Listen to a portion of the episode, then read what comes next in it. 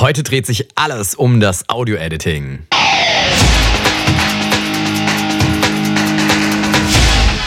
Delamar, Musify Your Life. Hallo und herzlich willkommen zum Delamar Podcast für Musiker und Musikbegeisterte auf www.delamar.fm.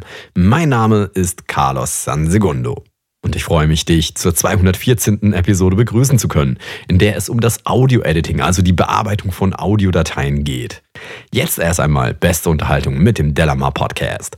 Nur so richtig bearbeitend mit Jens Geilig. Hallihallo da draußen. Matthias Müller.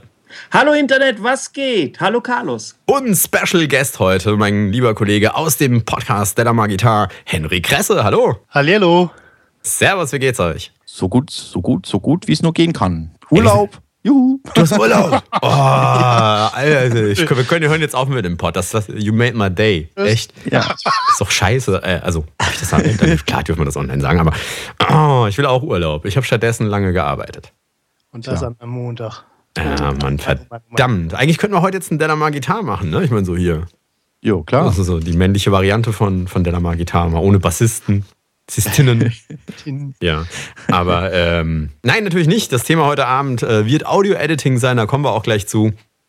Ähm, vorher äh, ähm, gehen wir noch ein bisschen aufs Feedback ein, wo ich mich immer ganz herzlich darüber bedanken möchte, was, was da abgeht zurzeit auf äh, delamar.fm. Das ist der Wahnsinn. Also erstmal ihr Jungs, ihr macht mir Angst mit Delamar Gitar. Ja, also anscheinend äh, sind Gitarristen Leute, die sehr viel tippen möchten.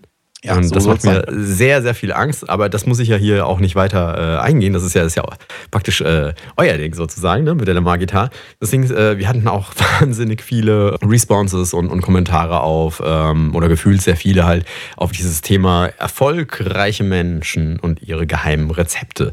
Und da hat es natürlich viel Aufruhr gegeben, nachdem wir uns ja schon in der Sendung sehr schön ja, äh, äh, gekabbelt haben und, und viel Spaß beim, beim Beleuchten verschiedener Standpunkte irgendwie hatten. Und da geht es geht natürlich genauso weiter in den Kommentaren. 16 Kommentare sind es geworden. Und äh, ja, ich möchte darauf hinweisen, dass es hoffentlich mir verziehen sein sollte, wenn ich die jetzt nicht alle vorlesen. Weil wenn ich die alle vorlese, braucht man keine Sendung machen. Ha! Aber unter anderem fand ich ganz aufschlussreich einen, einen Kommentar von jemandem, der sich The German Model genannt hat und ähm, ziemlich ähm, detailliert irgendwie das Thema erfolgreiche Menschen und Erfolg irgendwie zusammenfasst. Fand ich ganz interessant. Weiß ich, habt ihr das gelesen? Ja, Ähm, Ja. Ich habe es gelesen, aber ich äh, habe jetzt nicht so im Kopf, wer jetzt was da geschrieben hat.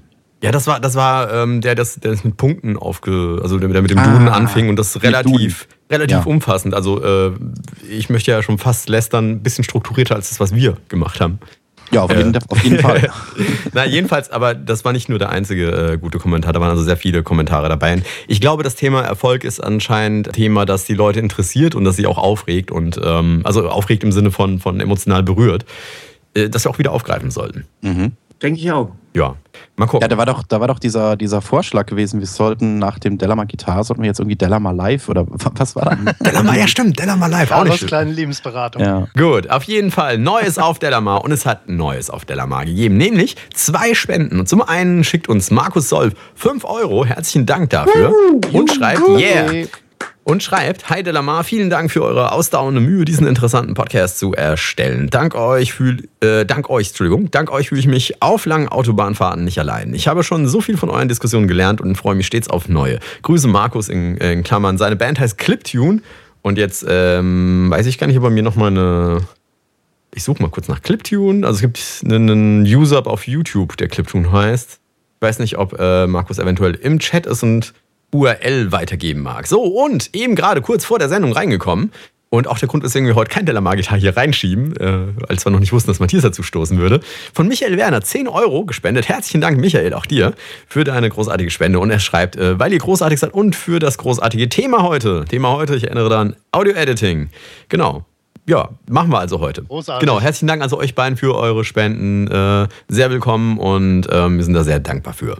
So, was hat's Neues auf der Lamar gegeben? Ich habe es nicht so genau verfolgt diese Woche irgendwie. Ich bin noch so äh, ähm, nach Berlin noch so ein bisschen am Wundenlecken sozusagen. Aber ich habe einen kleinen Tipp für alle, die diesen Pod jetzt live hören. Die, für die ist es morgen. Für alle, die, die diese Sendung herunterladen, ist es gerade eben vorhin, heute Morgen gewesen. Nämlich, wir veröffentlichen ein kleines Tutorial zum Thema Housecourts, das der Felix Bars geschrieben hat.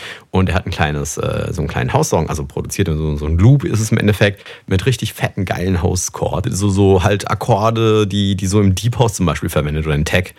Tech House und solchen Geschichten. Sehr, sehr ähm, abgefahrenes Zeug. Also ich habe das immer geliebt früher, als ich noch viel feiern war und, und äh, als ich jetzt nicht wie jetzt 24, sondern 22 war. Und ähm, genau, kann ich nur empfehlen, morgen auf der Lamar oder heute eben gerade vorhin, heute Morgen gewesen. Ähm, reingucken, Tutorial, Thema Housecourts. Äh, sehr spannend. Ansonsten Google Twitter, Facebook, YouTube, wir sind überall, insbesondere auf www.delamar.de. Dort findet ihr das Fachmagazin und äh, das sollte man mindestens täglich dreimal besuchen. Ja, Unbedingt. Genau. mindestens. Ja, man findet auch immer was Neues. Es gibt auch jeden Tag irgendwas Neues, jawohl. Inklusive am Wochenende. Wir, wir machen nämlich keine Wochenenden, ja. Wir arbeiten hier hammerhart. Genau. So, genau der Eigenwerbung kommen wir zum Thema der heutigen Show.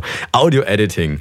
Äh, Tutorials, das steht sogar hier, nämlich soll heute um die Audiobearbeitung gehen. Und äh, klar, da werden einige sagen, da gibt es gar keine großartigen Geheimnisse, das ist doch alles easy und sowas. Aber es gibt immer wieder Leute, die fangen an mit der Musikproduktion und kennen eben doch noch nicht alle Fallstricke, die, äh, die da auf einen warten. Und deswegen dachte ich, wir, wir besprechen das mal hier so in einer lockeren Runde und äh, gucken mal, was der ein oder andere dazu beizutragen hat. Und ich habe so ein paar Sachen schon mal aufgeschrieben, die sind nicht so richtig sortiert. In den Show Notes, in den Show Notes zu dieser Sendung, die dann veröffentlicht werden am Dienstag um 18 Uhr, da drin sind nochmal zwei Links zum Thema äh, Audiobearbeitung, wo wir auf der Lama.de das Ganze auch mal aufgegriffen haben. Also wer das nochmal nachlesen möchte, mit ein paar Bildern irgendwie garniert, kann auch nochmal nachlesen. Äh, jetzt gibt es die, die Diskussionsrunde sozusagen. Zum, so, sozusagen. Ja, also beginnen wir mit, mit dem ersten Punkt. Ich finde, das ist, ist fast auch schon der wichtigste. Es gibt destruktive Arbeitsweise und die sogenannte non-destruktive Arbeitsweise. Und äh, vielleicht magst du einer erklären, was es ist und warum man welche verwenden sollte oder kann. Ähm, Non-destruktiv, also es geht darum, wie man arbeitet. Es gibt nämlich, also ich meine, bei Photoshop ist es, ist es einfacher irgendwie zu sehen, wenn du ohne Ebenen arbeitest in Photoshop, sondern malst einfach auf dein Bild die Farben drauf. Dann kannst du das nicht mehr, da kannst du es nicht mehr rückgängig machen. Und das ist immer schade, wenn du irgendwie gemerkt hast, oh, ich habe ganz am Anfang einen Fehler gemacht. Und äh, genauso ist es in der Musik auch. Es gibt äh, Tools, da rechnest du das Automaterial so um, dass du es am Ende nicht mehr rückgängig machen kannst. Dann ist es fest. Und ähm, es gibt eben äh, Situationen, da machst du das eben nicht. Da löst du dieses Problem anders. Und da kannst du es immer verändern. Genau. Und zwar die beiden Begrifflichkeiten, die, die stammen aus dem Lateinischen im Endeffekt oder aus, dem Englischen, wie es immer. Destruktion im Sinne von Zerstörung. Du zerstörst das Audiomaterial, das ursprüngliche Audiomaterial bei der destruktiven Arbeitsweise. Wie Matthias so schön gesagt hat, bei, den, bei der non-destruktiven, also die nicht zerstörende Arbeitsweise, kannst du später einfach wieder das Original rauspacken. Und das ist eine ganz interessante Geschichte, weil zum Beispiel jetzt die DAW, mit der ich arbeite, die hat irgendwann die non-destruktive Arbeitsweise eingeführt. Dort ist es praktisch nicht möglich, die ursprünglichen Dateien zu zerstören oder zu verändern dauerhaft, glaube ich. Also das kenne ich aber so als, als Standard. Ja, das ist aber nicht immer Standard gewesen, lieber Jens. Hm, ich erinnere mich an die Zeiten, ich meine, gut, ich bin, bin zwar noch jung, aber ich erinnere mich trotzdem an die Zeiten vom Hörensagen, wo das mal nicht so gewesen ist. Ja, also Also Ja, zum Beispiel, zum Beispiel nimm mal, nimm mal sowas wie, wie Wavelab, ja, also so ein Audio-Editor. ah, Also, ne, immer so ein, so ein Audio-Editor. Und wenn du das nicht machst, speichern unter, sondern speichern, speichert er das in dieselbe Datei, die du geöffnet hast. Ah, destruktiv rein. Je- Jein, kommt Und drauf an. Ne, Also die, die, Sache, die Sache ist die zum Beispiel jetzt, ähm, wenn ich in, in meiner DAW arbeite und ich habe dort eine Aufnahme gemacht von einer Stimme. Und dann gehe ich hin und ich möchte beispielsweise, ähm, keine Ahnung, einen Effekt darauf verwenden. Beispielsweise, ich möchte einen Trittschallfilter nachträglich mit einem Equalizer machen, also einen Hochpassfilter einsetzen. Dann kann ich das zum einen einfach machen, indem ich in meinen Mixer irgendeinen Equalizer reinsetze. Dann wird das in Echtzeit berechnet. Das ist non-destruktiv. Das heißt, die Originaldatei wird gar nicht angepackt. Oder ich kann es in der Theorie in diese Datei reinrechnen. Das geht jetzt äh, dann mit, mit dem irgendwie oben äh, bearbeiten, Effekte, Audio und, und dann irgendwie, keine Ahnung, was auch immer, äh, wie der Effekt dann heißt. Ja? Und dann kann ich es in die Datei reinrechnen. Wobei, das jetzt wie gesagt in der DAW, die ich verwende, Cubase, ist es so, dass er dann eine neue Datei anlegt. Ja? Er macht eine Kopie der Datei und arbeitet das dann aber fest in diese Datei an. Ja. genauso ist es in Pro Tools auch. Also es wird auch nicht das ursprüngliche Material, das wird immer irgendwo sein, aber wenn du da so gearbeitet hast und hat, hast irgendwas reingerechnet, dann ist es schwieriger oder es kann schwieriger sein, da wieder zurück zu gehen. Also das Ursprungsmaterial müsste man dann nochmal neu einladen. Geht auch alles. Äh, beim Trittschallfilter, da kann man auch einen Insert-Effekt nehmen, aber bei zum Beispiel äh, bei Pitch-Shifting, also ich meine, wenn jemand sich ein bisschen versungen hat und äh, bei Pro Tools gibt es ähm, Pitch-Shift als äh, Audio Suite, also so heißt es äh, bei Pro Tools, diese destruktiven ähm, Plugins. Und bei PitchShift ähm, bietet sich es eigentlich nur an, das eben destruktiv dort zu verwenden. Ja. Weil du, äh, wenn du es vorne irgendwie als Insert oder so ähm, einsetzen würdest, würdest du ja die ganze Spur ähm, hochsetzen oder tiefsetzen und äh, da hast du ja nicht, hast du nicht diese eine Stelle. Ich muss mal ganz dumm nachfragen. Also ähm, es kann sein, dass ich, ähm, dass sich mein Programm insgeheim irgendwie eingestellt hat, dass das so läuft. Also bei mir ist es so, wenn ich äh, aufnehme mit meiner DAW, wie jetzt zum Beispiel hier ein Backup mache für diesen Podcast, dann werden diese Spuren, die hier aufgenommen, ja, da werden diese Spuren, die hier aufgenommen werden, die werden in eine Datei geschrieben. Und wenn ich den Podcast dann, also wenn ich diese, diese, dieses Projekt dann nochmal aufmache und ich schnibbel dann in diesen Dateien rum, dann passiert gar nichts an diesen beiden aufgenommenen Dat- Dateien, sondern das Programm schreibt automatisch davon eine weitere Datei, in die dann die Änderungen übernommen werden. Also dass ich immer die Originaldateien zur Verfügung habe, falls ich jetzt sage, oh, verdammt, jetzt muss ich nochmal zurück und habe mich da vertan oder Wobei so. ich weiß gar nicht, ob du bei, wenn du sagst, du zerschneidest die Dateien, ob dann überhaupt eine neue Kopie angelegt wird. Also ähm, hier ist es zum Beispiel so, du zerschneidest das Ding in der Mitte, löschst den rechten Teil. Ja? Ja, hast dann ja. also, was ist im Prinzip, hast eine Datei, zerschneidest die in der Mitte. Dann löschst du die zweite Datei. Dann kannst du die erste Datei nehmen, am rechten Rand an so, einen- so, einen- so einem kleinen äh, Teil mit der Maus und dann ziehst du sie nach rechts und so lange, bis du sie wieder komplett hast. Das heißt, äh, die, die, aber da wird keine Kopie angelegt in dem Fall. Also zumindest nicht bei, bei den meisten. Ne? Ja, ich habe mich vielleicht jetzt ein bisschen, ein bisschen unklar ausgedrückt. Also äh, es wird eine Kopie angelegt, natürlich von der, von der, bei mir ist es jetzt Studio One-Datei. Also nicht von der, Mhm. von der Audiodatei. Die Audiodatei wird überhaupt nicht angerührt bei solchen Dingen, also beim Schneiden, bei irgendetwas. Sondern das wird dann in eine neue Studio One-Datei hineinkopiert, dass der also eben praktisch immer nur die Information hat, okay, der Benutzer hat jetzt von da bis da was weggeschnitten und gelöscht. Ja. Genau, eine Besch- Und Spurbeschreibungsdatei. So, genau eine Spur, ja, wenn man es so nennen kann, ähm, Spurbeschreibungsdatei. Und diese Information wird halt abgespeichert. Und die, die, die Datei, also die Audiodatei, die wird überhaupt nicht angerührt. Ja, genau. Ja, so ist es Ja. bei Pro Tools genauso auch. Aber irgendwann hast du dann 1000 Schnipsel und dann kannst du aus dieser Datei eine neue Datei erstellen. Also eine neue Audiodatei. Genau, Ähm, Mixdown machen.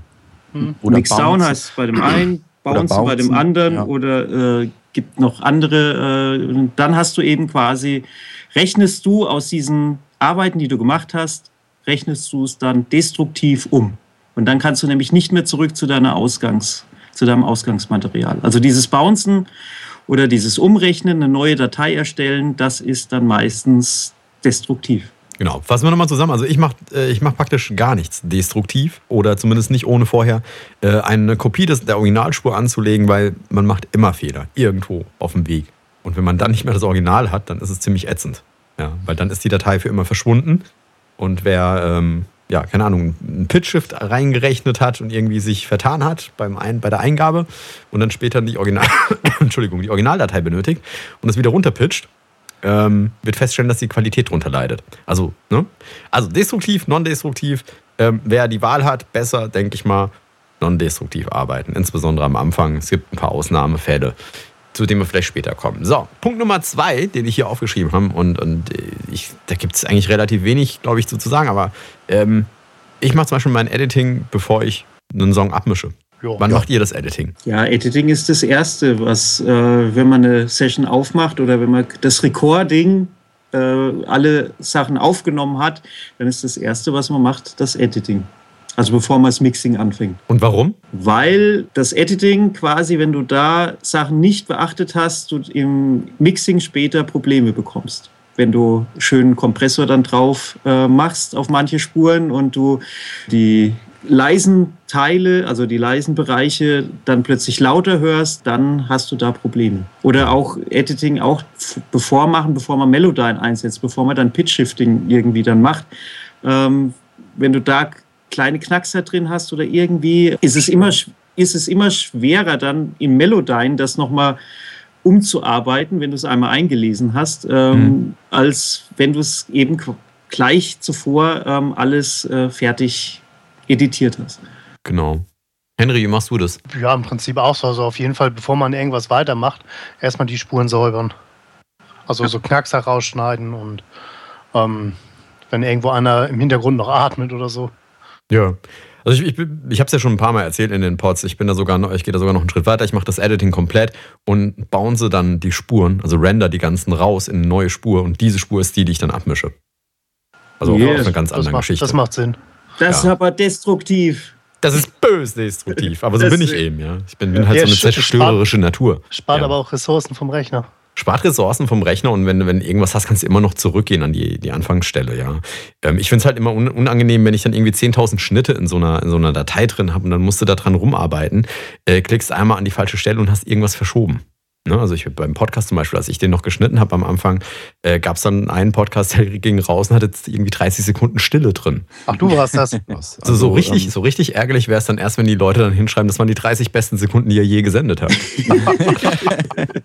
ah ja. Nee, mache ich aber genauso. Also ich gehe den Schritt auch noch weiter, den du gerade beschrieben hast. Ja. Also äh, Edit Editing der einzelnen Spuren und dann jeweils die Spur oder die Spuren ähm, downmixen. Ne? Ja. Und ähm, praktisch dann anfangen erst zu mixen. Und wenn, wenn man sich vertan hat, wenn man irgendwas kaputt gemacht hat äh, beim Ed äh, Editing, dann kann man halt wieder auf die Originaldateien äh, zurückgreifen. Genau. Noch So wie wir es vorher besprochen haben. Genau. Genau. Ja, ja, ja. Nee, ist eine sehr gute Sache. Einen dritten Mhm. Punkt, den ich hier habe, ähm, ein ganz wichtig, oder was ist ein ganz wichtiger, aber ähm, durchaus ein, ein wichtiger Schritt, der, oder der, ein Schritt, der wichtig sein könnte, ist das Normalisieren. Wer möchte kurz erklären, was Normalisieren ist? Nicht so viel auf einmal. Ja, normalisieren heißt ähm, auf einen bestimmten Wert, den man in, der, in, in diesem Tool, in dem Normalisierungstool, äh, welches in der DAW äh, mitgeliefert wird, welchen man da einstellt und auf diese äh, Lautstärke, also diesen dB-Wert, den man dort einstellt, auf diese Lautstärke wird der lauteste Ausschlag ähm, deines Audiofiles gesetzt. Mhm. Das nennt man Normalisieren. Okay. Also der ich würde lauteste Ausschlag bedeutet der Peak. Ne? Der also, Peak, um mal den ja. englischen Begriff hier mal kurz zu nennen. Und jetzt würde mich echt mal schwer interessieren, auf welchen dB-Wert ihr normalisiert. Ähm, ich normalisiere gar nicht, muss ich sagen. Das wäre mir dann der nächste, die nächste Frage wäre nämlich gewesen, normalisiert ihr eure Dateien? Ja oder nein? Also ich habe es bis jetzt nicht gemacht. Ich auch nicht. Nein? Also ich mach's manchmal. Ja, und, und wenn du es machst, auf Also zum Beispiel, zum Beispiel wenn wir hier, ähm, da kommt es drauf an, was ich mit den Dateien danach machen möchte. Ja. Ähm, also zum Beispiel hier die, diesen Podcast, wenn, wenn der fertig aufgenommen ist und ich das dem Matthias schicke, dann kann es durchaus vorkommen, dass ich mir die Zeit genommen habe, vorher alles zu normalisieren. Ja, also ich meine, es sind nur zwei Dateien, die da drin sitzen. Und wenn ich die normalisiere, passt das. Weil das Normalisieren bedeutet, dass der Pegel gleichmäßig angehoben oder gesenkt wird. Das heißt, ich verändere in dieser Aufnahme nicht die, die Lautstärkeverhältnisse innen drin. Ne? Also das heißt, wenn ich am, irgendwo am Anfang ja. laut rede und später irgendwie ein bisschen leiser und ich normalisiere das Ganze, verändere also den Pegel, dann bleibt dieses Verhältnis zwischen den beiden gleich. Ne? Im Gegensatz zu einem Kompressor, der, äh, der das Verhältnis verändert. Also das bleibt gleich. So. Ähm, das mache ich manchmal, ähm, keine Ahnung, aus alter Gewohnheit. Früher hat Normalisieren durchaus Sinn ergeben, als du noch ganz viel Rauschen hattest und weniger Bits, in denen du arbeitetest. Ne? Also ich Mhm. erinnere mich an eine Zeit, wo 16-Bit äh, äh, so mehr oder minder Standard war. Und, und 16-Bit reichen halt nicht für alles. Und wenn du dann halt irgendwie ein bisschen normalisiert hast oder mit Kassettenrauschen und so den ganzen Kram, dann, damals hat es also ein bisschen mehr Sinn ergeben als heute. Heute hast du, wenn du 24-Bit, wenn du mit denen arbeitest, brauchst du eigentlich nicht normalisieren. So. Ja, ich, ich sag mal, wenn, wenn du richtig eingepegelt hast bei, deiner, bei deinen Aufnahmen, ähm, wenn also du quasi selber das Recording gemacht hast, also diese äh, Session erstellt hast, dann braucht man eigentlich, dann fällt bei mir auf jeden Fall Normalisieren weg. Wenn ich jetzt natürlich von jemand anders irgendwie eine Session bekomme, könnte es unter Umständen auch sein, dass ich da äh, manche Spuren auch anheben muss. Ähm, dann würde ich auch normalisieren. Wenn die jetzt zu leise wären und ich komme mit meinem äh, Lautstärkeregler schon äh, verdächtig weit nach oben ähm, oder zu weit nach oben und kann da, komme da gar nicht mehr zurecht, dann äh, ja, würde ich, würde ich das eben leiser ziehen auf der Spur. Der Alterum Sachsen schreibt hier gerade in den Chat was rein. Nämlich, was hat das mit dem Bits zu tun? Das Rauschen wird doch genauso verstärkt. Ganz genau. Es wird alles verstärkt, auch das Rauschen. Aber wenn du mit diesen Dateien arbeitest, ich meine, früher, ich meine, heute macht das halt keiner mehr. Heute haben wir alle tausend Plugins, aber früher hat man tatsächlich häufig dann diese, diese äh, aufgenommenen Dateien rausgeschickt an die, ähm, an die, an die externen Effekte. Ja, und die, die fügen ja wieder neues Rauschen mit rein. Dann arbeitest du lieber mit lauteren Pegeln.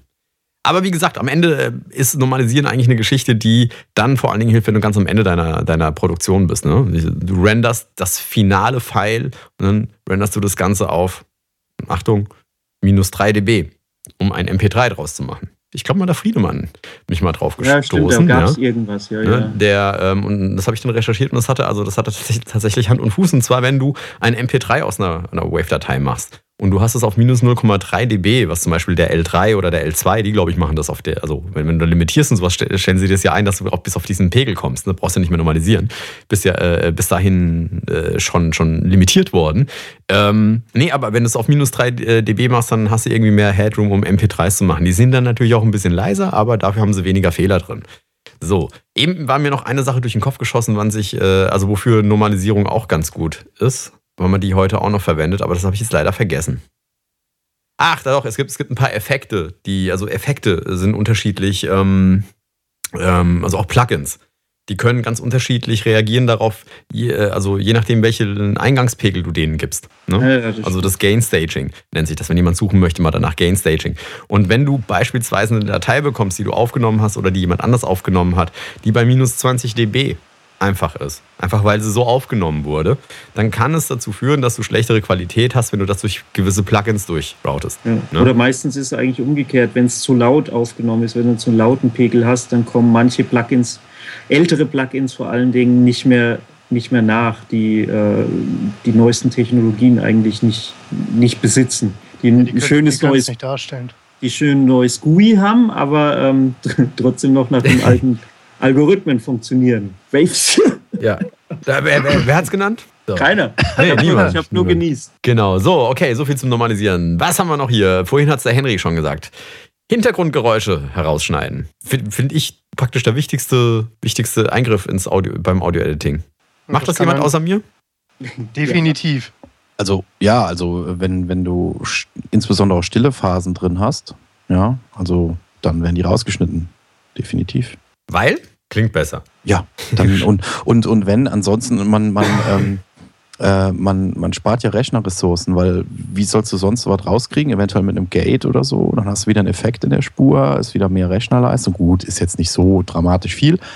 Aber wenn du dann eine 32-Spur-Aufnahme hast oder noch mehr und du müsstest auf jede Spur da erstmal ein Gate oder irgendwas draufknallen, um diese Sachen rauszuholen, dann hast du Rechner-Power, die dann flöten geht. Ja. Deswegen schnippel ich das weg und damit hat sich's.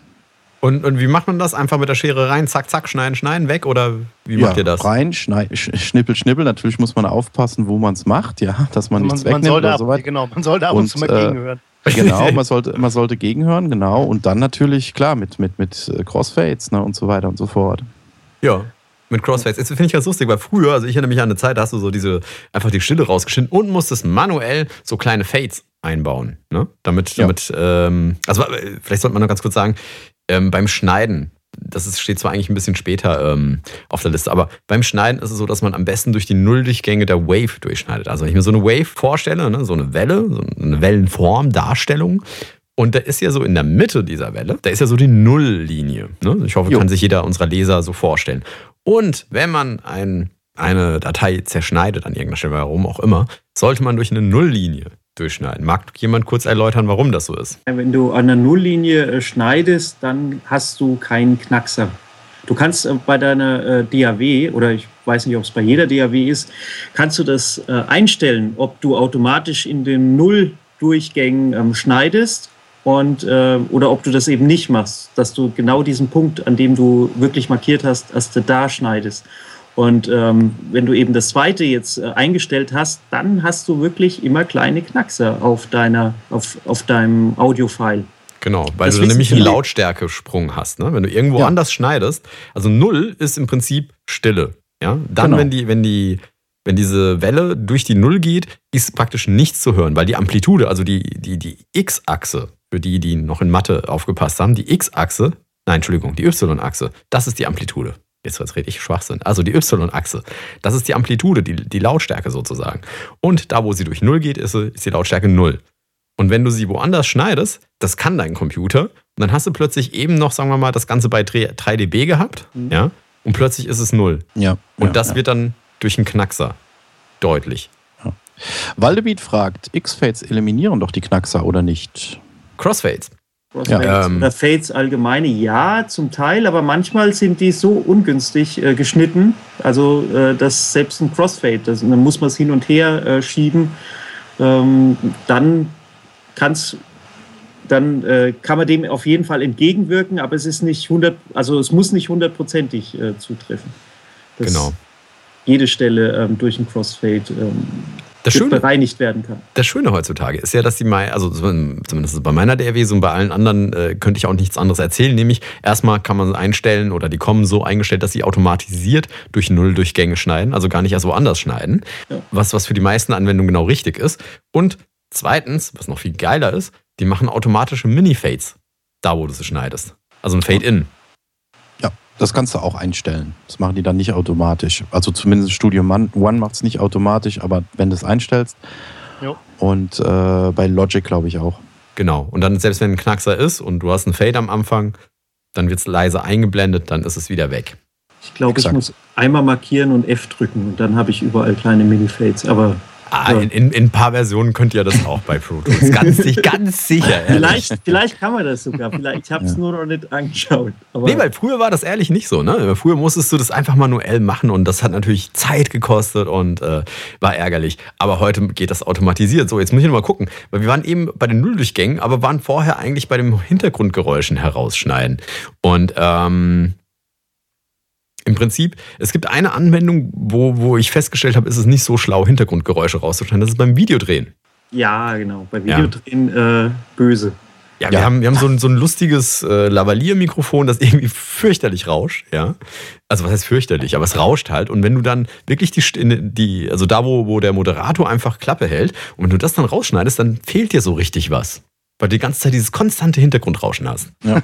Man muss eine Noise Reduction machen, also die nicht alles wegnimmt oder rausschneidet, sondern einfach nur leicht dieses Rauschen abdämpft. Ich habe extra mal so ein Stück Rauschen einfach mal aufgenommen und gespeichert auf der Festplatte und ziehe ja, das, das immer rein. das ist natürlich noch intelligenter. Ja. Ja. ja, macht man auch. Macht man auch beim Hörspiel zum Beispiel. Äh, ja. Ich habe mal okay. ähm, bei, bei Hörspiel äh, in Berlin irgendwo bei so einer Firma habe ich mal Probe gearbeitet. Komm, du darfst es erzählen. Das waren die von den drei Fragezeichen. Von den drei Fragezeichen. Ja, und, Matthias, und Matthias war dafür verantwortlich, das Rauschen reinzukopieren. ja, ich, ich, ich muss, nee, also ich hatte nicht, ich durfte natürlich nicht an den drei Fragezeichen rumschnippeln, sondern die machen da ganz viele ähm, Hörspiel, äh, Hörbücher, ähm, eins nach dem anderen. Also die, da sind Sprecher, da geht es zack, zack, zack, zack. Das ist Fließbandarbeit. Und da wird auf jeden Fall ähm, in den Pausen, falls irgendwie ähm, da was schlecht gemacht ist, musst du, ähm, musst du eben das Grundrauschen dort reinschneiden, wenn da irgendwie äh, Atmer, Schlucker, irgendwie was ähm, Negatives, ähm, Störgeräusch irgendwie an der Stelle ist, dann schneidest du es nicht raus, ähm, weil dann würde ja eine, eine, eine, Leerstelle da irgendwie entstehen, sondern du legst eben das Grundrauschen, legst du an dieser Stelle drüber. So, jetzt ist, ist der geheime Trick, wie man Hörspiele macht, äh, ist okay. gerade ausgeplaudert worden. Hey, du bist noch immer da und das ist richtig gut, denn wenn du uns mit einem bisschen deiner Zeit unterstützen möchtest, und damit meine ich wirklich nur ein kleines bisschen deiner Zeit, dann empfiehl uns doch deinen Freunden und Bekannten auf Facebook, Google YouTube und wo auch immer weiter. Oder du kannst uns erwähnen bei deinem nächsten Besuch im Musikalienfachhandel und einfach dort mal erzählen, dass du dich bei Delamar informierst. Auch das hilft uns. Vielen Dank. Ähm, eine Sache, ich erinnere mich ganz dunkel, als du damals da warst, die hatten es ganz, ganz krass darauf abgesehen, Knackser herauszufiltern, ne?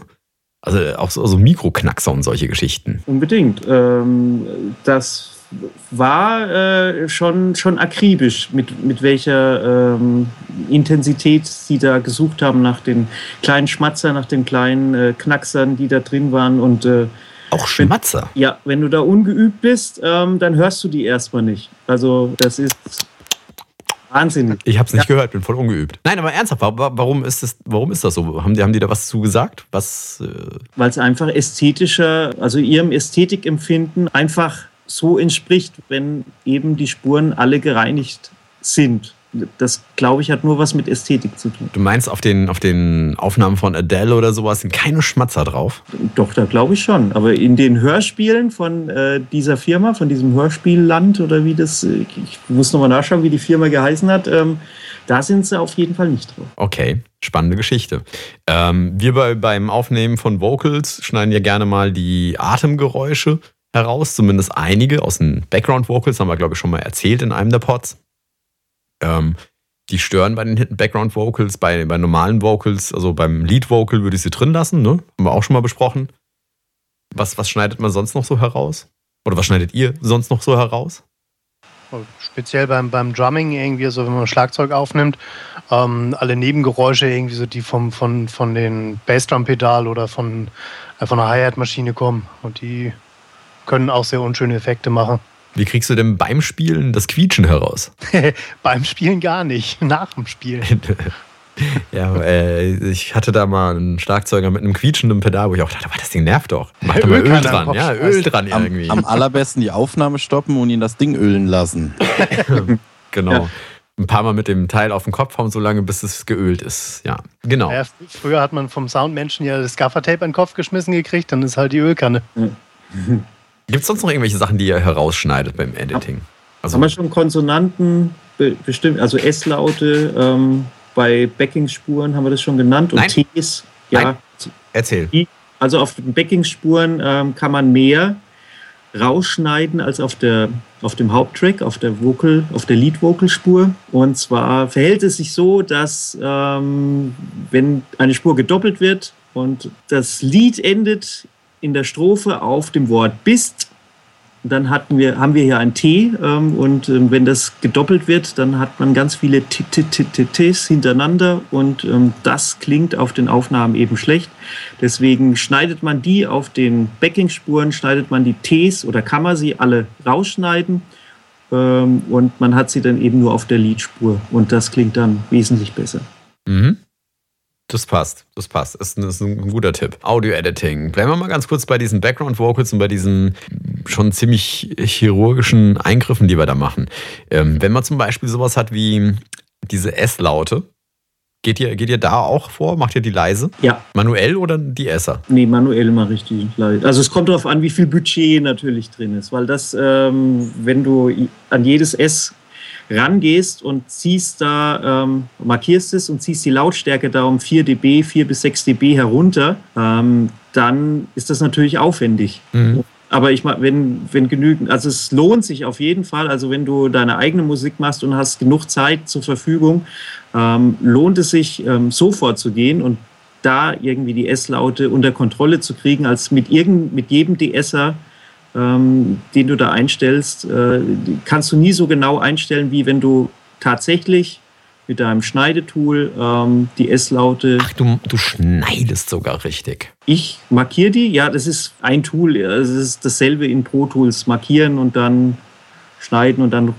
Lautstärke runterziehen, ist, ist dasselbe. Also der, der Schnitt ist jetzt irgendwie nicht das Entscheidende an der Stelle. Okay, ähm, weil was ich mache, ist eigentlich eine Automation der Lautstärke bei den S-Lauten. Und das ist manchmal richtig, richtig schwierig, die richtig zu timen und ziemlich aufwendig. Ja, ja ich meine, Automation ist natürlich auch eine Möglichkeit, die gestaltet sich aber, finde ich, bei Pro Tools an der Stelle für diese S-Laute halt ein bisschen schwieriger.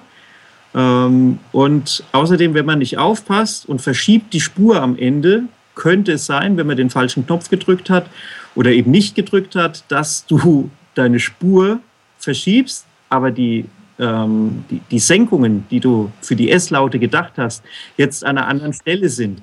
Und ähm, deswegen ist mit der Automation, kann man da eben Fehler einbauen, deswegen mache ich das lieber mit Schnitt und per Hand und dann runterziehen. Mhm. Ähm, jeden Fall einfacher und sicherer. Muss ich, mal, muss ich mal ausprobieren, weil das klingt auf jeden Fall schneller. Bin nicht sicher, wie das, wie das eben mit dem, da musst du natürlich wieder die Crossfades irgendwie drumherum machen. Aber das mit Automation ist dann schwierig, wenn du irgendwie die gesamte Lautstärke verändern möchtest. Dann musst du die komplette Spur markieren und hoch und runter ziehen und das passt dann nicht immer und ähm, naja, wie auch immer. Wie, wie, wie viel leiser machst du das, Matthias? Ja, zwischen 4 und 6 dB. Also 4 und so 6 dB. E kann man mal rund und manche S-Laute sind noch lauter, die muss man halt noch weiter runterziehen. Also das ist Okay. ein guter Wert, mit dem man mal anfangen kann. Und dann muss man halt immer hören. So, ähm, nächster Punkt auf der Liste sind die Fades. Da gibt es ja, also mir fallen drei Arten von Fades ein. Der Fade-In, das Einblenden, der Fade-Out, das Ausblenden und der Crossfade, in dem zwei Dateien übereinander geblendet werden. Jo. Gibt es noch mehr? Wozu verwende ich die und äh, brauche ich die überhaupt? Jo, haben wir ja, haben wir ja gerade erklärt. Also wenn man schneidet, dann sollte man einen Crossfade machen, damit man zusätzlich, das, also zusätzlich zu dem Schneiden an der Nulllinie, auf jeden Fall verhindert und vermeidet, dass es Knackser gibt. Mhm. Ansonsten, klar, wenn du, wenn du jetzt einen Song fertig gemacht hast und du möchtest den Song dann gegen Ende ausfaden lassen, dann brauchst du einen Fade-Out. Und wann, wann würdest du den machen? Weil ich mache den erst äh, äh, bei einem etwaigen Mastering. Ja, genau.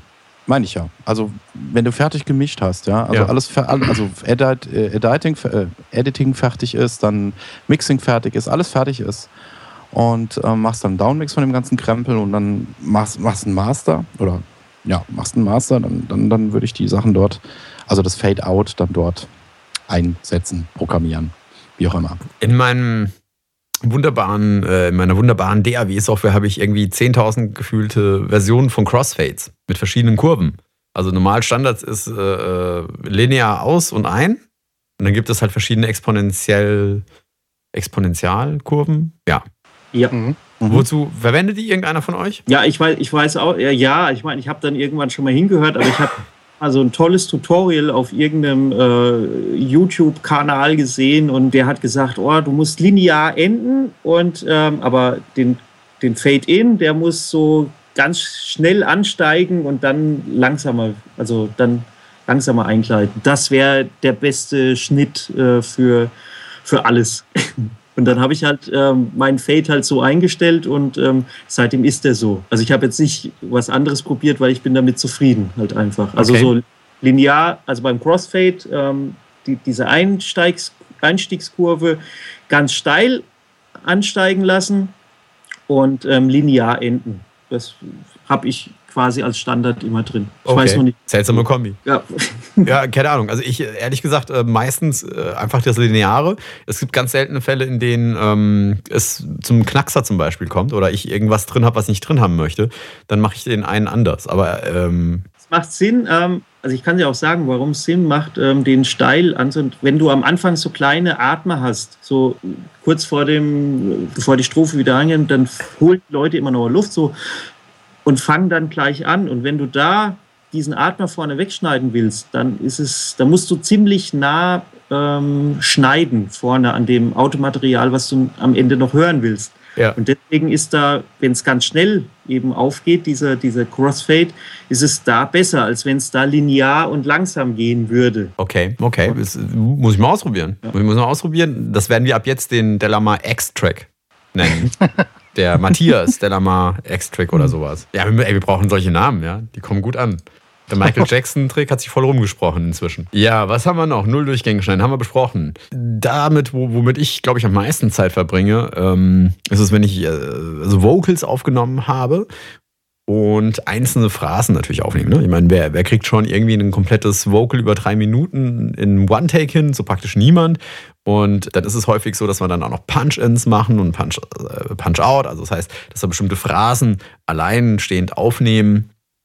Und am Ende hast du aber so, so ein, irgendwie 10.000 Dateien, die zusammengenommen ein fertiges, ähm, eine fertige Vocalspur geben, die aber noch sehr unregelmäßig in Sachen Lautstärke ist. Also verbringe ich unheimlich viel Zeit damit, die Lautstärke der einzelnen Phrasen in den einzelnen Events anzupassen. Macht ihr das auch? Nö, da gibt es ein gutes Plugin. Ein Kompressor oder so. Vocal Rider, ja. Oh ja, zum Beispiel. Könnte man zum Beispiel verwenden. Ist es auch wieder von. Genau. Versuche das einfach immer, also ich lasse die Leute wirklich pedantisch, weil ich mir diese Arbeit die kann ich mir ersparen, wenn ich den, äh, wenn, wenn ich den Menschen am Mikrofon ein bisschen trieze, dass er, dass er eben darauf achten soll und genau dieselbe Intensität wieder haben soll und denselben Abstand. Er soll sich das jedes Mal, wenn er dann was trinkt, ähm, sage ich ihm am Anfang, merk dir deine Position, wie du warst, weil genau so musst du in der nächsten Strophe weiter singen und dann hat man viel weniger Arbeit beim Editing ähm, später. Also da versuche ich eben schon im Recording drauf zu achten.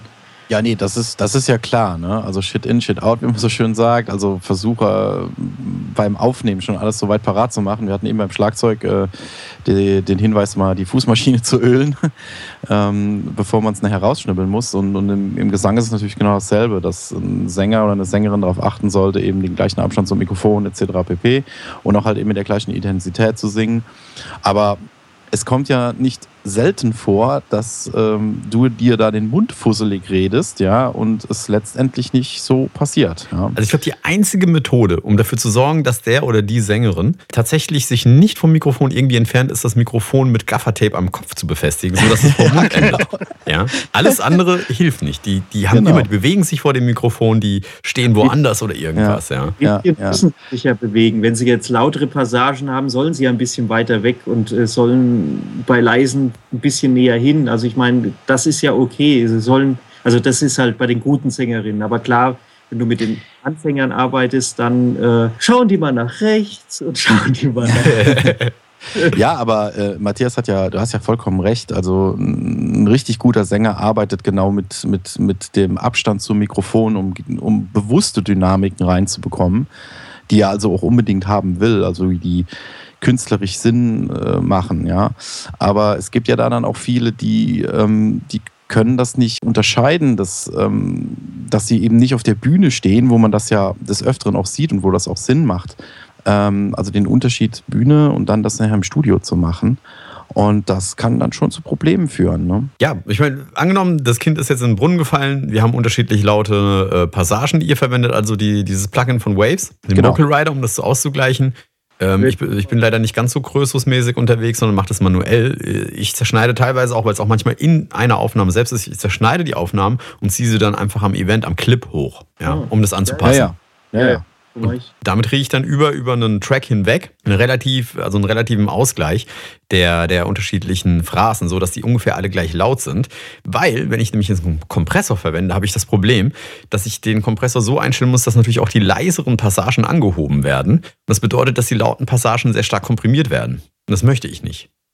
Deswegen gehe ich vorher, bevor ich das in irgendeinen Kompressor reinsetze oder in irgendeinen Limiter oder irgendwas, gehe ich hin und mache das manuell. Klingt genau. viel, viel besser. Und ich äh, kenne einige Leute, die äh, sagen, also die machen das nochmal ein bisschen anders. Die achten bei, bei der Aufnahme bereits mit dem Finger am, am, am Preamp, ja, am, am, an der Lautstärke und, und regeln da noch live mit. Aber ich glaube, da oh. braucht es ein bisschen Erfahrung. Glaube, Matthias, du gehörst auch dazu, oder? Mache ich auch. Also ich habe auch so einen schönen ähm, großen Pegel, ähm, den ich da beim Retro sehen kann. Und äh, wenn es da gefährlich ähm, nah an den roten Bereich geht, dann äh, wird runtergeregelt. Ähm, besonders bei, wenn es dann wirklich lange Vokale, wenn so ein Adele-Song irgendwie in den Refrain geht, der Refrain ist dann plötzlich viel lauter als äh, die Strophe, dann regel ich dann gleich äh, dem entgegen. Mhm. Der nächste Punkt, den ich auf meiner Audio-Editing-Liste hier finde, ist das Timing einzelner Phrasen anzupassen. Das müsst ihr jetzt erzählen, was es ist. Timing auf Phrasen, ja, also klar, natürlich äh, muss ähm, gibt es die Leadspuren, gibt wieder Backing-Spuren und die sollen alle ein bisschen deckungsgleich sein. Und ähm, vor allen Dingen ist es halt eine Schwierigkeit für einen ungeübten Sänger, genau dasselbe nochmal so zu singen und nochmal nach zu interpretieren, also die Spur zu doppeln. Und ähm, wenn der Sänger das nach dem vierten, fünften Mal nicht hinbekommt, ähm, dann sagt man, okay, es ist okay. Und dann kann man das eben per Edit ähm, wieder richten. Oder man muss es dann richten, weil es ja einfach nicht besser wird. Und zwar gilt da die Regel, äh, zuerst kommt die Leadspur und dann ein kleines bisschen später, so ein paar Millisekunden später, kommen dann die Backing-Spuren. Ähm, es klingt immer ganz schrecklich und immer ganz komisch und man weiß dann immer nie, äh, was ist denn an diesem Mix äh, schlecht, wenn du ein paar Millisekunden deine Backing-Spuren ähm, eher einsetzen las, lässt als die Leadspur. Ja. Das mal so rein. Das, das, das zum einen, zum anderen ähm, finde ich passiert recht häufig, dass Sänger ähm, nicht das beste Timing auf der Welt haben. Und einfach manchmal zu früh oder zu spät einsetzen. Und das ist eine Sache, die bei, bei der Audiobearbeitung unbedingt in irgendeiner Art und Weise ja, bearbeitet werden muss, also korrigiert werden muss, weil das sonst äh, einfach der Groove fehlt. Ja. Ja. Wie, wie macht ihr das denn, wenn, wenn ihr mal merkt, dass tatsächlich irgendwie der Einsatz zu früh oder zu spät kommt? Diese Krankheit haben übrigens nicht nur Sänger. Das gibt es auch bei Schlagzeugern, Bassisten. Oh ja, am schlimmsten sind Gitarristen, weiß ich aus eigener Ja, Erfahrung. die Gitarristen sind ganz schlimm, ja. Ja, aber- wie- wie davon ändert ihr das? dasselbe zu spielen zu lassen. Ja, also äh, ich meine, wenn es wenn's, wenn's wirklich Kraut und Rüben ist äh, mit dem Timing, dann, dann hilft das Beste im Editing nichts mehr. Also dann, muss die Kiste neu eingespielt werden und die Band äh, oder der Gitarrist oder wer auch immer davon besonders betroffen ist, der muss halt eben nochmal zurück in den Proberaum. Oder man holt einen ähm, Studiomusiker, der es kann. genau. ähm, Nee, aber ich Nee, meine, also- wir reden jetzt mal von, von, keine Ahnung, du hast eine ganze Spur und dann sind drei, Time, drei Einsätze nicht perfekt. Du, wir reden hier von äh, schon den Einsatz getroffen, aber halt nicht gefühlvoll. Ja, also du kannst, du kannst eben auch einzelne Teile ausschneiden und natschen heißt die Funktion bei Pro Tools. Und das liegt auf dem Shortcut M und, äh, und Bindestrich. Und da kannst du einfach klick, klick, klick und lässt es ein bisschen das Event ähm, nach vorne kommen oder eben zurückkommen.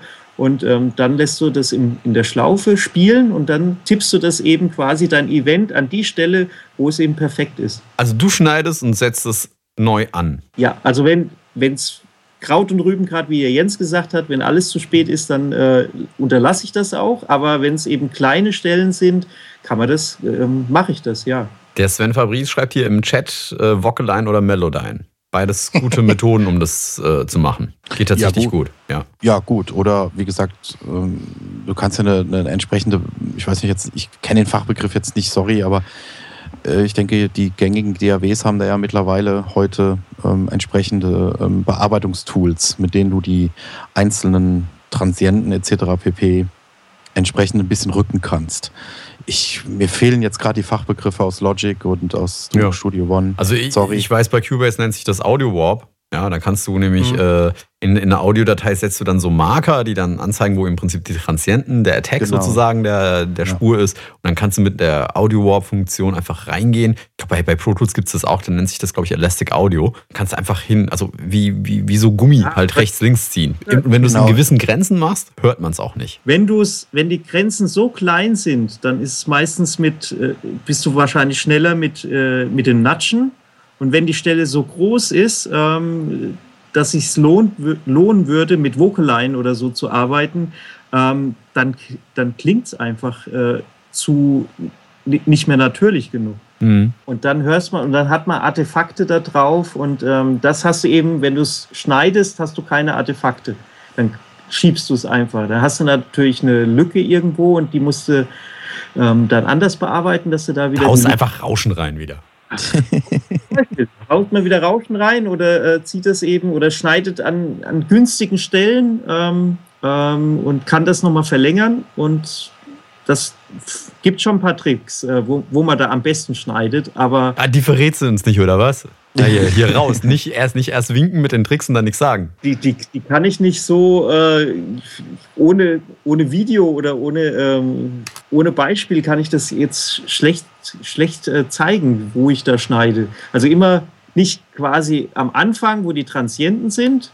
Ähm, da sollte man tunlichst nicht schneiden. Das, da hört man das immer. Aber hinten dran, wenn es so langsam ausklingt oder so, kann man davor nochmal so einen guten, guten äh, Schnitt nochmal machen und da was einrücken. Und da kann man zum Beispiel ein zu lang gesungenes äh, Vokal, ein lang, zu lang gesungenen Vokal kann man da noch kürzen, ohne dass man das dann hört. Ja. Also wenn man das im E, quasi im E hinten dran einen Schnitt macht und das, man schiebt das Ende dann ähm, an den Anfang hin und äh, da kann man quasi ganze Vokale verändern.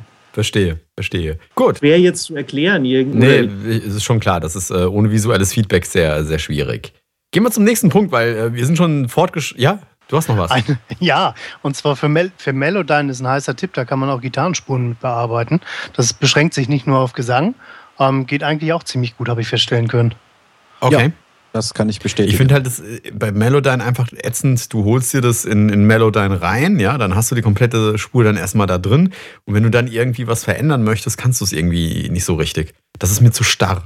Also ich weiß nicht, ob, ob mit, was- mit was ihr arbeitet. Ich arbeite ja mit Cubase. Mit der? Vollversion.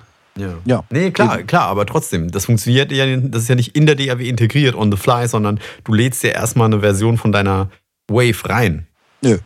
Da musst du Studio One kaufen. Ja, ich bin halt Da- nicht so, nicht so, es- ich bin halt nicht so größer und bin halt auf, auf der DAW, auf der ich bin. Also, ja. also entschuldigen Sie mal ein bisschen, lieber Carlos, aber Studio One ist an, anschaffungskostentechnisch günstiger als Cubase. ich hab's doch da, Jens, ich hab's doch alle da. Ja. Aber da muss Ja, man sagen, das ist wirklich ein Vorteil von, Melodyne, äh, von, von Studio One, dass eben diese Integration von Melodyne mit dieser neuen Schnittstelle wirklich gelungen ist.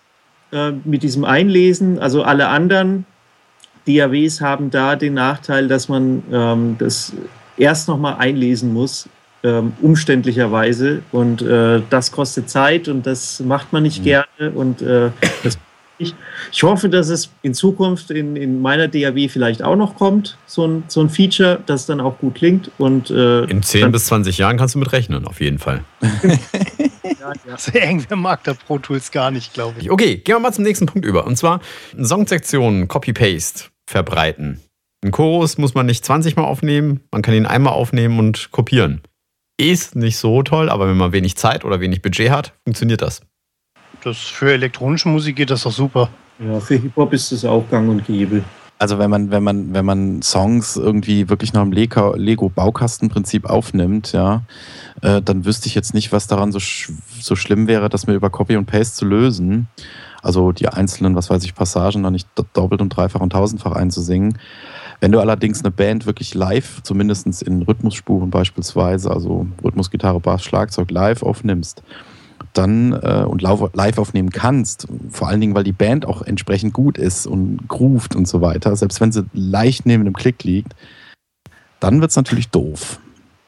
Aber wenn, wenn, wenn du so diese Dinger nacheinander aufnimmst, dann wüsste ich jetzt nicht, wo das Problem dabei wäre, das über Copy und Paste Also man kann, man kann unheimlich viel kaschieren. Was ich beispielsweise mache, ist, ich, äh, weil die, ich, ich mische immer, immer die Background Vocals, also am einen Showlisten. Sagen wir mal, ich habe dort vier Spuren links und vier Spuren rechts, die ich miteinander gemischt habe, ja. Und die haben unterschiedliche Lautstärke-Level, einfach weil äh, das so ist und unterschiedliche Equalizing-Einstellungen teilweise, unterschiedliche Kompressoren, sowas. Was ich halt mache, ist, damit sich nicht der erste Chorus wie der zweite Chorus anhört, dann nehme ich die Spuren und tausche die in den Spuren um. Also das heißt, sagen wir mal, die Spur, die links auf Nummer 1 war, landet dann beispielsweise auf rechts Nummer 1 und umgekehrt. Clever Kerlchen. Ja, und das ist so ein bisschen hin und her und dann hast du drei Chorus, Chorusse, ja, drei Refrains und kannst es halt einfach ein bisschen umändern und es klingt, als wäre es jedes Mal ein bisschen anders, weil es ein bisschen anders ist, weil sich die Lautstärkeverhältnisse sich ändern innen drin. Ne? Ja. Und das kann man zum Beispiel machen. So, letzter Punkt, DC Offset. Weiß einer, was das ist, wofür das gut ist oder besser gesagt, wofür es nicht gut ist? Das ist was, äh, hat was eigentlich mit Strom zu tun und äh, was mit Phase und mit äh, Panorama. Wenn normalerweise ist ein Audio-File so aufgebaut, dass es eben durch den Nullpunkt gibt, dass, es, dass du es so spiegeln kannst, dass es eben so ein, dass es eben so eine Nulllinie gibt. Und ähm, wenn die aber verschoben ist, also ein bisschen nach oben oder ein bisschen nach unten, ähm, diese, dieser Mittelpunkt, dann hat man quasi DC Offset. Ja, das hat irgendwas mit dem Gleichstrom von früher zu tun. Also heutzutage finde ich, äh, ist es sehr, sehr selten noch zu hören oder zu sehen. Ähm, dass das sind ganz, ganz tieffrequente Elemente, die da drin sind. Irgendwie so zwischen 0, 5 Hertz, so 10 Hertz, irgendwas in der Größenordnung, glaube ich, sind die, ja. Und die kann man ganz einfach mit einem Low-Cut-Filter entfernen. Das kannst du Ja. eigentlich äh, einrechnen oder umrechnen. Es gibt da extra Plugins, die heißt DC Offset und dann kannst du jedes Wave-File kannst du einmal da einlesen und einmal berechnen. Ähm, das verschiebt eben die Audiospur eben in der, in der Horizontale einfach nur ähm, nach oben oder nach unten, quasi wo eben dieser DC Offset ist und äh, ist genauso wie normalisieren oder ähnlich. Und es funktioniert auch mit einem High-Pass-Filter, wie gesagt. Ne? Also, weil es einfach Okay. ein tieffrequentes Signal ist. Kann man Aber- nachlesen auf der Lama. Kann man nachlesen. Also Jawohl. Ich traue dir, aber ich, wür, ich wäre da skeptisch. Ich würde da eher das Tool machen, was eben das, was ich jetzt gesagt habe. Ja, aber es ist, es ist in der Tat einfach tieffrequentes Signal, irgendwie, das man nicht hört. Aber gut. theoretisch, wenn es tieffrequentes Signal ist, nimmt es dir ja wieder ähm, Power unten weg. Ne? Deswegen dann High, High Pass oder DC Offset verwenden. Wenn das Tool existiert in der DAW, warum nicht einfach das nutzen? Wird schon passen. Genau, gut. Ansonsten hätte ich hier noch auf der Liste zum Audio-Editing gehabt das Comping, aber das äh, würde jetzt den Rahmen sprengen. Deswegen würde ich sagen, gehen wir einfach einen Schritt weiter in die Delamar Hörerfragen. Kurz Ja. kann man schon mal sagen, Comping braucht man nicht. Doch, das ist das Wichtigste überhaupt. Nein, Na, na, komm okay. schon. Länger. Comping ist Aber- geil. Aber ich, ich wiederhole noch mal ganz kurz die Schritte, die, äh, die wir jetzt besprochen haben. Also, wir haben darüber gesprochen, ob wir destruktiv oder non-destruktiv ar- arbeiten und äh, generell äh, empfohlen, non-destruktiv in den meisten Fällen zu arbeiten. Das Editing lohnt, es, lohnt sich immer vor dem Abmischen zu machen, damit man nicht beim Abmischen feststellt, dass man noch mal irgendwie ins Editing rein muss. Vom Workflow her. Normalisierung haben wir jetzt mehr oder minder gesagt, ist nicht notwendig, korrekt? In den meisten Fällen. Ja. Hintergrundgeräusche rausschneiden, Atmer rausschneiden, Schmatzer rausschneiden, habe ich gelernt. Kleine Klicks rausschneiden empf- empfiehlt sich. Die Fades nutzen, um, um etwaige Knackser zu, äh, zu, zu entfernen oder Dateien übereinander zu ähm, legen. Durch die Nulldurchgänge schneiden, das in der DRW aktivieren, falls es nicht von Haus aus schon aktiviert ist. Was haben wir noch gehabt? Die Lautstärke einzelner Phrasen anpassen, damit ähm, zum Beispiel der Kompressor nicht unterschiedlich stark innerhalb einer Spur getriggert wird. Oder wie ihr gesagt habt, es gibt auch Plugins, die das für einen erledigen. Ich weiß nicht, wie gut oder schlecht die das machen. Ähm, das Timing einzelner Phrasen rentiert sich anzupassen bei der Audiobearbeitung. Man kann Songsektionen, wie besprochen, Copy-Paste nutzen, um, ohne sie halt nochmal aufnehmen zu müssen, wenn man wenig Studiozeit hat.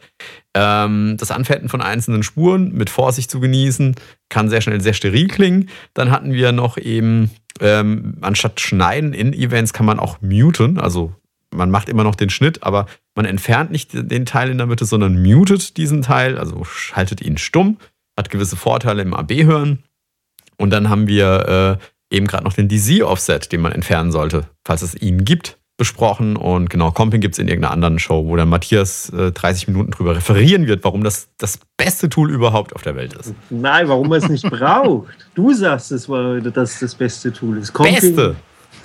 Das ist doch ganz einfach. Wenn man was kann, dann braucht man es nicht. Genau. Da ist, das ist korrekt, aber wenn, Wenn, du so man ein, sich Arbeit ersparen will, wenn man eine Meinung hat, dann braucht man es nicht. Naja, weißt du, wenn du so ein lausiger Gitarrist wie ich bist, dann brauchst du es ganz häufig. Und musst du dann deine Gitarrensoli und deine Gitarrenparts praktisch alles da irgendwie mit Comping äh, zusammenstellen. Okay, gut, kommen wir zu den Delamar Hörerfragen. Und heute kommt die Delamar Hörerfrage von Maximilian Kremer. Und er fragt, kann ich das Akai MPK 49 oder Max 49 vollständig in die DRW Reason ähm, integrieren, beziehungsweise, Entschuldigung, alle Funktionen dieser DRW mit diesen Boards kontrollieren? Sind die beiden optimal kompatibel? Und dann sagt er, die Beschreibungen und äh, Produktvideos von Akai tauchen Begriffe wie VST-Plugins, Cubase, Logic und Ableton auf. Ähm, klingt aber alles sehr reasonfeindlich für mich. Weiß einer von euch konkret etwas?